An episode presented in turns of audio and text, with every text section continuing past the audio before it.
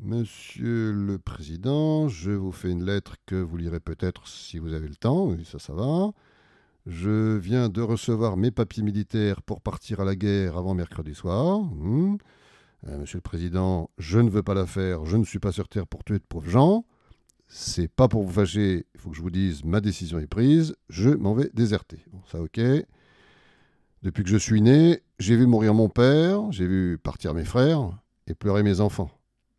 Ma mère a tant souffert qu'elle est dedans sa tombe et se moque des bombes et se moque des vers. Quand j'étais prisonnier, on m'a volé ma femme, on m'a volé mon âme et tout mon cher passé. Demain, de bon matin, je fermerai ma porte au nez des années mortes. J'irai sur les chemins.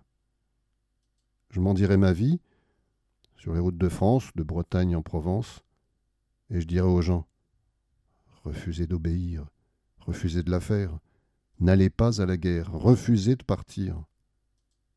Il faut donner son sang, allez donner le vôtre. Vous êtes bon apôtre, monsieur le président. Si vous me poursuivez, prévenez vos gendarmes que je n'aurai pas d'armes et qu'ils pourront tirer.